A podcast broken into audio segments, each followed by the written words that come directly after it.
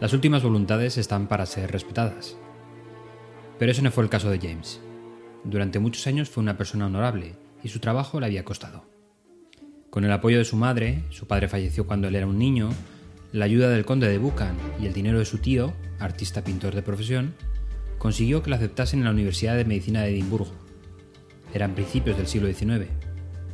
La ayuda del conde no sería la última vez que fuera requerida.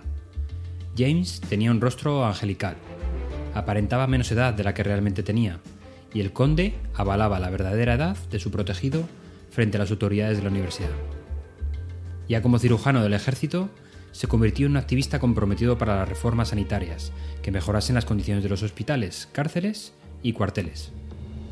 Él trataba por igual a ricos y pobres, colonos y esclavos, y llegó a ser nombrado inspector general de hospitales. Pero su salud empezó a deteriorarse y en 1864 regresó a Londres, donde fallecería de disentería un año más tarde. Una de sus últimas voluntades fue que no examinaran su cuerpo después de muerto, estuviese como estuviese, y debían enterrarlo con la misma ropa con la que muriese. Este trabajo se le encomendó a una mujer llamada Sofía Viso, quien preparó a James para su última despedida. Lo desnudó y fue en ese momento cuando comprendió la razón por la cual James no quería que tocasen su cuerpo una vez fallecido.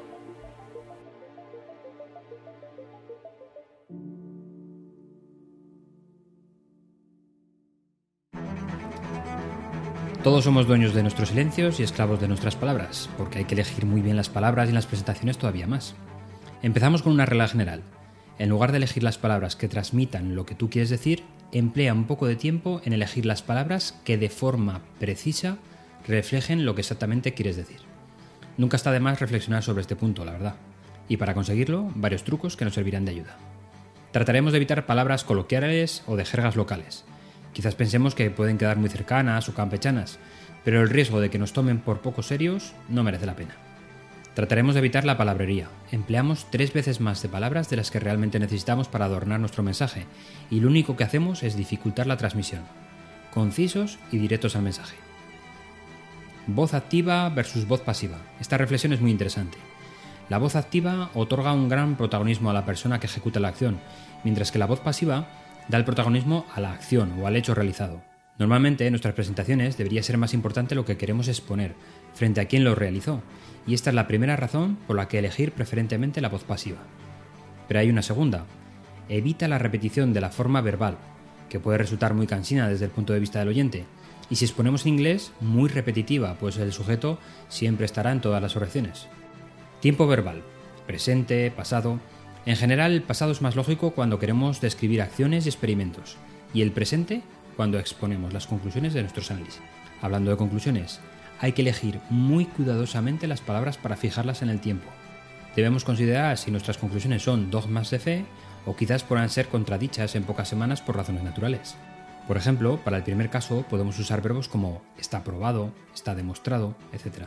Y para el segundo caso nos bastará con verbos del estilo es consistente, es compatible o simplemente sugiere.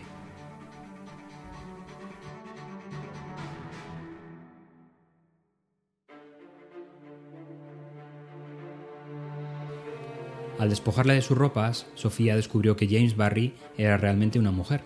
Además, por las estrías de su abdomen, se podía suponer que había estado embarazada. Más de 50 años antes de que se permitiera a las mujeres practicar medicina, Margaret Ann Buckley, que así se llamaba realmente, había conseguido estudiar en la Universidad de Edimburgo, formar parte del Colegio Real de Cirujanos e ingresar en el ejército británico. Lógicamente, todos los suyos sabían que era una mujer, y cada uno de ellos tuvo un papel para hacer realidad el sueño de Margaret. Cuando las autoridades académicas dudaban de su edad por la voz y su rostro infantil, era porque eran rasgos propios de una mujer. Uno de los hechos más destacados durante este tiempo fue la realización de una de las primeras cesáreas de las que se tiene noticia, el niño fue bautizado con el nombre de James Barry Munich, en su honor. Tras conocerse la noticia de que James era Margaret, se creó un pequeño conflicto dentro del ejército, cuerpo muy conservador en la época. El general George Hahan quiso pedir explicaciones al médico que trató a James Barry de esta manera. Señor, me han manifestado que el inspector general Dr. James Barry era de hecho una mujer como se descubrió tras su muerte. Puesto que usted suministró el certificado de función, Me tomo la libertad de preguntarle si lo que he oído es cierto, y si usted había determinado que se trataba de una mujer. Y las palabras usadas con mucho acierto por el doctor para responder al general fueron Señor, he sido una persona muy próxima al doctor desde hace muchos años, tanto en Londres como las Indias Occidentales, y nunca he tenido la sospecha de que el doctor Barry fuera una mujer. Pero le informo que no era de mi incumbencia.